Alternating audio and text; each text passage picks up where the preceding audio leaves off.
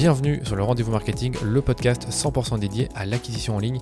Quel que soit votre levier payant ou organique, vous trouverez sur ce podcast des astuces, des bonnes pratiques et des stratégies payantes appliquées par des experts et des marques e-commerce à succès comme Merci Andy, 900care, Spring et bien d'autres. Et quant à moi, je me charge de tout dégrossir avec mes invités ou en solo afin que vous puissiez mettre en pratique ces conseils et ces stratégies dans votre business. Mais attention, dans le digital, ce qui était vrai aujourd'hui ne le sera peut-être plus demain, alors abonnez-vous à ce podcast pour rester constamment à jour. Ce podcast est rendu possible par DHS Digital qui est une agence d'acquisition multilevier experte des plateformes Facebook et Google que j'ai fondée pour accompagner les marques jeunes ou établies à accélérer leur croissance. Et pour y arriver, on a développé une approche holistique de la publicité qui combine media buying, testing créa et conseils stratégiques pour l'e-commerce. Alors si vous cherchez justement à diminuer vos coûts d'acquisition ou scaler vos campagnes, rendez-vous sur dhsdigital.eu pour m'en dire plus sur votre business. Je vous souhaite un bon épisode. C'est sur la partie AB testing. Euh, nous, ce qu'on va beaucoup suivre quand on fait des AB tests, c'est le fameux RPU dont parlait Laurent, donc le revenu par utilisateur. Le RPU, il y a quoi dedans? Il y a le taux de conversion et le panier moyen. Donc c'est surtout ça qu'on va suivre. Tout à l'heure, je vous disais là pour l'histoire du one click payment, attention sur la page produit. Nous, on a l'exemple d'un client qui a mis le one click payment sur sa page produit. Donc le taux de conversion a augmenté, mais le taux, le panier moyen a diminué et au final son revenu par utilisateur a diminué. Donc c'était pas intéressant de le mettre sur la page produit. D'accord, ouais, c'est là tu regardes le RPU pour voir euh, pour, avoir les deux en fait derrière, la conversion et le panier moyen. Donc les outils d'AB test, eux, ils vont te dire, c'est les outils d'AB testing, on pourra en reparler après, juste euh, à la question d'après, mais les outils d'AB testing te disent si quand tu fais un AB test, donc tu vas tester deux variantes d'une page, tu as le témoin et le variant, donc une version A et une version B, et c'est l'outil d'AB test qui va dire au bout d'un certain temps, bah, c'est cette variante qui convertit mieux avec, euh, avec une probabilité de mieux convertir à X%. Donc ça, c'est normalement les outils d'AB test te, te, donnent ces infos-là. Euh, tu peux, ouais, voilà. Tu peux aussi relier ton outil d'AB test à GA4. Il y en a certains qui le proposent. Je crois que Caméléon le propose par exemple. Ou en gros, bah, tes AB tests que tu es en train de faire tourner avec ton outil d'AB testing, tu as la data qui remonte dans GA4. Et donc, tu vois dans GA4 qu'est-ce qui convertit mieux, quelle audience convertit mieux que d'autres. Et dernier truc, c'est euh, qui est intéressant à surveiller aussi, ça c'est plus une métrique utilisée en gros hacking, mais qu'on utilise aussi en CRO. C'est ce qu'on appelle la p-value. Alors, je ne vais pas rentrer dans les détails, je ne vais pas vous, vous saouler avec ça, mais en gros, la p-value, c'est une métrique qui, que tu vas mesurer dans le temps quand tu fais un A-B test. Et plus cette métrique est faible, euh, moins l'A-B test qui est lancé est dû au hasard. Et en fait, cette métrique doit être inférieure à 5% pour que tu te dises, OK, mon A-B test, il est concluant et il n'est pas dû au hasard. Tant que cette métrique n'est pas inférieure à 5%, tu ne voilà, tu peux pas tu peux pas valider ce test en fait. C'est ça en gros la probabilité que ce soit un test qui soit euh, statistiquement significatif. OK. Exactement. Et ça, c'est, vous le trouverez sur le web, il y a la formule euh, pour euh, calculer la p-value. Et généralement, de toute façon, un A-B test, ça dure quelques semaines. Donc, tu vas suivre la p-value pendant quelques semaines. Et au bout d'un moment, tu vas voir dans ton graphe que la p-value euh, est inférieure à 5%. Et c'est là où tu te dis, c'est bon, mon A-B test est concluant. En tout cas, statistiquement, il est, il est probant. Parfait, parfait. Bon, on va terminer ce podcast par justement par l'A-B testing sur ben voilà, les, les éléments que vous vous conseillez de tester sur un site e-commerce pour améliorer la conversion. Et euh, quelques petites questions subsidiaires si vous, si vous avez un peu le temps euh, de m'en parler. C'est est-ce que vous mhm. avez une approche testing en particulier? C'est quoi les éléments qui ont le plus d'impact sur la conversion? Est-ce qu'il y a des outils que vous recommandez? Est-ce que vous recommandez une certaine quantité de trafic pour valider un test? Et enfin, quel est le temps idéal pour un test? Voilà. Exactement. Ben, en fait, comme on le disait au début, euh, il faut tester et tester vraiment, vraiment beaucoup de choses, sauf celles qui sont pour le coup évidentes. Euh, mais par défaut, prenez le principe qu'il faut AB tester. Euh, donc ça peut aller, comme on avait dit tout à l'heure, hein, ça peut aller du titre du produit aux descriptions produits, aux images. Euh, voilà, on peut tester vraiment énormément de choses. on peut tester des inversions de sections. Voilà, il y, a beaucoup de choses qu'on peut faire et qu'on encourage à faire. même des choses qui pour vous vous paraissent bêtes, en fait, ça peut, si l'hypothèse a été formulée par de la data, il faut la tester quand même. Euh, ça peut donner d'énormes, d'énormes surprises. Euh, ou même des cas où on était certain avec Pablo, je crois qu'on avait un exemple d'ailleurs sur Webilo, on avait testé sur les pages collection, euh, je crois que c'était ajouter au panier ou plus d'informations pour passer de la ah collection au produit. En fait, on pensait tous que le mot commander ou je sais plus, je crois que c'était acheter allait se faire éclater en, en AB test. Et pour le coup, il, il, a bien résisté et ça a fini quasiment 50-50. 50, ouais, c'était 50-50. Ouais. Donc euh, finalement, c'est pas c'est pas si évident que ça tout le temps. Donc il faut euh, il faut prendre cette bonne habitude de, de tout AB tester en fait. C'est vraiment la data qui, qui va être juge de paix. Donc euh, Nous, ce qu'on fait, c'est que bah, on utilise soit plusieurs, plusieurs outils, ça dépend ce qui est déjà installé chez, chez les clients. Sinon, on leur recommande soit de passer par Roger, soit de passer par Clarity, qui est un outil développé par, par Microsoft. Il y en a d'autres hein, aussi, mais voilà, c'est nous les deux majoritairement qu'on utilise. Il y a des minima en A/B test. Il y a des stratégies en A/B test aussi. On avait bah, justement un podcast avec euh, un des fondateurs de Nali, qui lui fonctionne beaucoup sur euh, l'influence, euh, donc sur, sur Meta Ads, et aussi, enfin, qui a à peu près 30% et 70% d'influenceurs sur Instagram. Donc eux, bah, le problème, c'est qu'ils ont des shots de visite, des pics, et ils ont une fenêtre très courte. Et le problème, c'est que nous, pour faire fonctionner des A/B tests, on a besoin d'une fenêtre assez longue. En général, on conseille deux semaines pour valider un A/B test. Euh, et, on a besoin d'avoir un panel d'utilisateurs euh, suffisamment élevé euh, journalier pour que la BTS soit, soit probant. Quoi. Donc eux, ce qu'ils avaient fait, c'est qu'ils avaient complètement éludé les pics des visites de trois jours via les influenceurs. ils avaient fait leur AB test uniquement sur le trafic froid qui était stable et lisse. donc ce qui était plus pertinent en tout cas pour eux. Ce qui est une euh, best practice en fait. Tu, vas faire plutôt tes AB tests, Danilo, sur du trafic froid. Tu vois, si tu fais du des campagnes de trafic euh, froid sur, sur tes ads, c'est là-dessus en fait qu'on va, va, faire nos AB tests et pas forcément sur du retargeting ou, euh, ou de l'influence parce que c'est trop biaisé en fait. Le retargeting et l'influence, c'est forcément des, des, conversions qui sont meilleures. Donc on préfère vraiment prendre un trafic le plus froid possible et se baser que là-dessus. Tu vois. Et, euh, Exactement. la, quantité de trafic, c'est il faut avoir combien de visiteurs plus ou moins pour se dire pour faire une conclusion? Tu as ton visiteur par jour en nous, on a quand même euh, commencé à avoir des belles différences euh, en termes de, pertinence des résultats quand on approche le palier des 1000 visiteurs par jour. Ah oui. 30 000 visiteurs mensuels. Hmm. C'est largement atteignable quand on commence à avoir un peu de trafic blog, un peu d'ads, etc. On les a assez vite, les 1000 visiteurs jour. Et là, là pour le coup, euh, les ABTS commencent, commencent, à être assez pertinents sous 15 jours, 3 semaines. Ça dépend, des fois, on laisse une semaine de plus de, ah, parce qu'on n'a pas encore les, les fameux 97% euh, de, de, pertinence. Quand on est vers 93, 95, on commence à avoir un petit peu une overview de qui va remporter l'AB test. Hmm. Mais quand on arrive à les 97%, 98%, là, on est certain que voilà, on a, on a la vraie réponse. Ok, donc deux à trois semaines, ça veut dire potentiellement euh, ouais, quasiment 20 tests par an, même plus.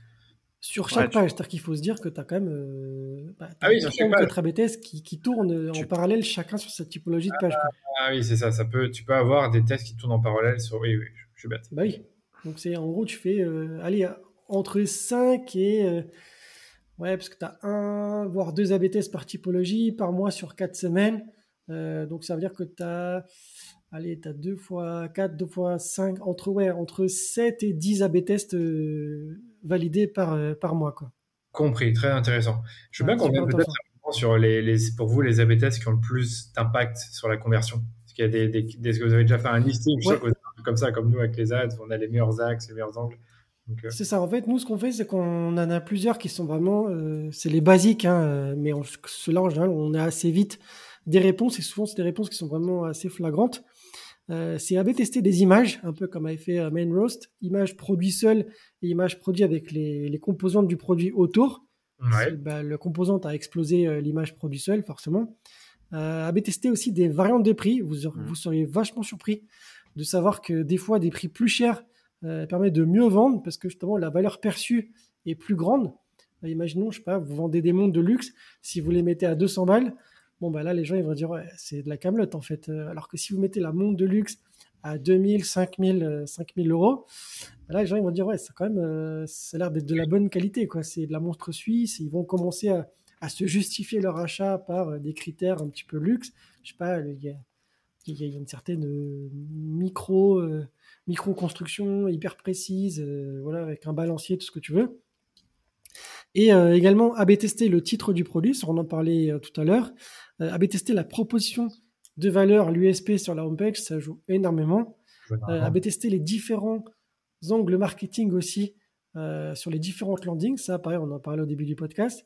Euh, AB tester, euh, c'est également les avis clients ou alors les vidéos qui présentent un petit peu les, les, les avis produits. ça, pareil, on en met deux, trois bien ciblés qui répondent chacun à un angle marketing bien précis, ou, en tout cas à une, une question que l'utilisateur peut se poser sur les produits. bah, on en teste deux, on voit avec Ojar les zones de chaleur ou les, les, zones de, de, souris sur lesquelles sont les plus statiques, et on se dit, voilà, c'est cela qui, qui percute le mieux. S'il y en a un qui est totalement délaissé à l'abandon, bah, celui-là, il percute pas, on le change, on en met un autre à la place. Euh, testé aussi des, des vidéos ou images, euh, ça, ça peut jouer énormément, puisque surtout dans les héros, ah d'accord, pour les... On pourra peut-être euh, dire un mot euh, là-dessus. Ouais, les, les pages. Alors, je pensais surtout aux pages catégories. Il y a des AB tests très intéressants à faire, tu sais, sur les, les, les, les photos produits, tu sais, de tes pages catégories. Est-ce que tu mets des pack shots ou est-ce que tu mets ton produit qui est porté par quelqu'un euh, ou est-ce que tu mets juste ton, ouais, ton produit avec un fond blanc? Ça, c'est des AB tests qui sont hyper importants à faire parce que la page collection, on en parlait tout à l'heure, est très très importante. Et, et, en fonction du secteur d'activité, ça sera plus un pack shot qui va fonctionner que le produit en mise en situation. Et inversement, dans d'autres secteurs d'activité, je te donne un exemple. Euh, attends, je réfléchis. Euh, par exemple, tout ce qui est euh, linge de lit, couette, tous ces trucs-là, les packshots marchent bien. en revanche, dans, la, dans le secteur de la mode, ce qui marche bien, c'est un mannequin qui porte le vêtement, tu vois. C'est pas forcément juste le t-shirt avec fond blanc. Donc ça va vraiment dépendre de ton secteur d'activité. Les meubles, ça marche bien mise en situation aussi. Quand tu, tu, tu vois le meuble dans, dans, un salon, tu te projettes beaucoup plus. Donc vraiment, ça, c'est à AB tester. Euh, c'est des images qui sont très intéressantes à AB tester sur la page collection et on vous encourage à le faire. D'accord. C'est ça.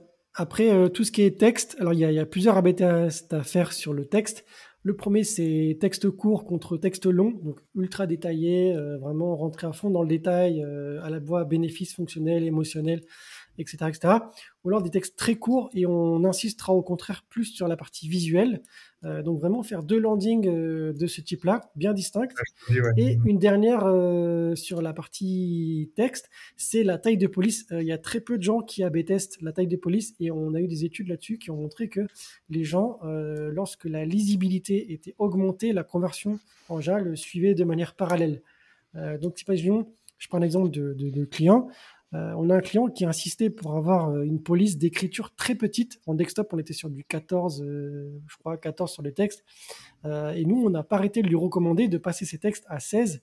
Et la convention, elle aurait suivi largement s'il avait un petit peu écouté nos conseils.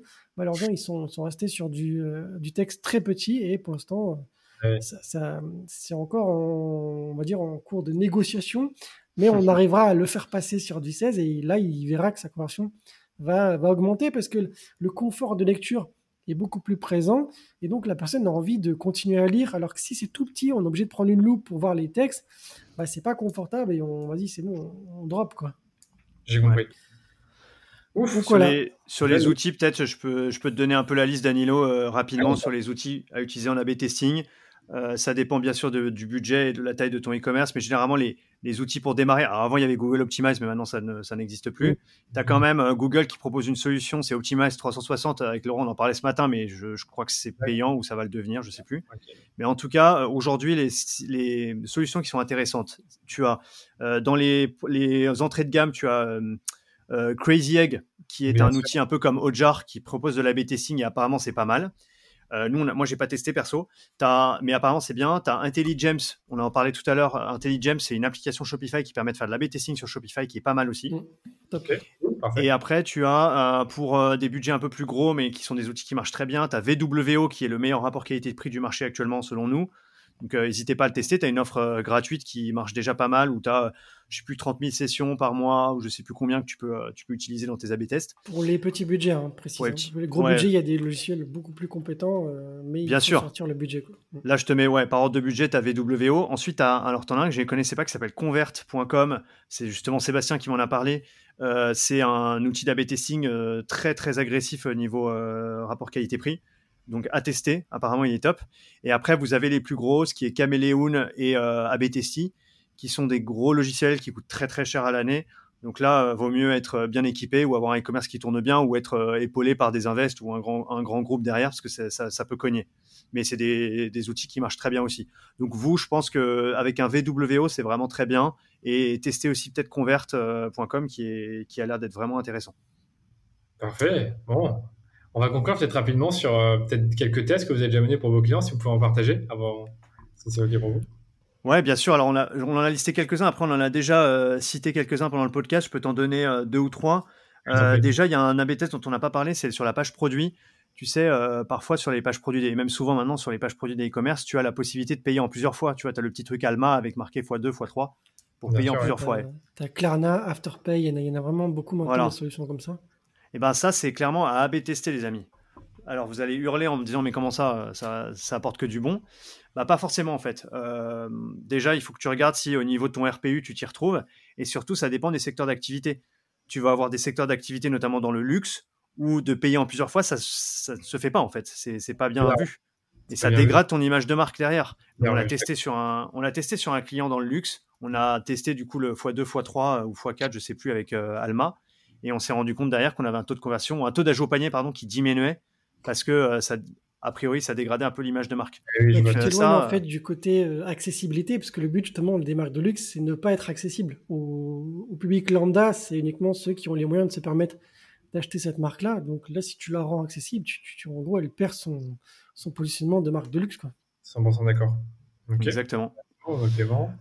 Donc voilà. Après sur la page catégorie, on a déjà parlé, mais on a cité l'exemple tout à l'heure de, on avait fait des AB tests sur est-ce qu'on met plutôt un call to action découvrir euh, est-ce qu'on rajoute un call to action découvrir sur les vignettes produits ou pas et euh, en fait, on a vu, oui, ça c'était un A/B test assez marrant. En fait, on a vu dans le cas d'un client que quand tu mettais pas de call to action sur les vignettes produits, tu avais plus de clics produits. Tu avais plus de clics sur les vignettes produits, ce qui est complètement euh, illogique en fait.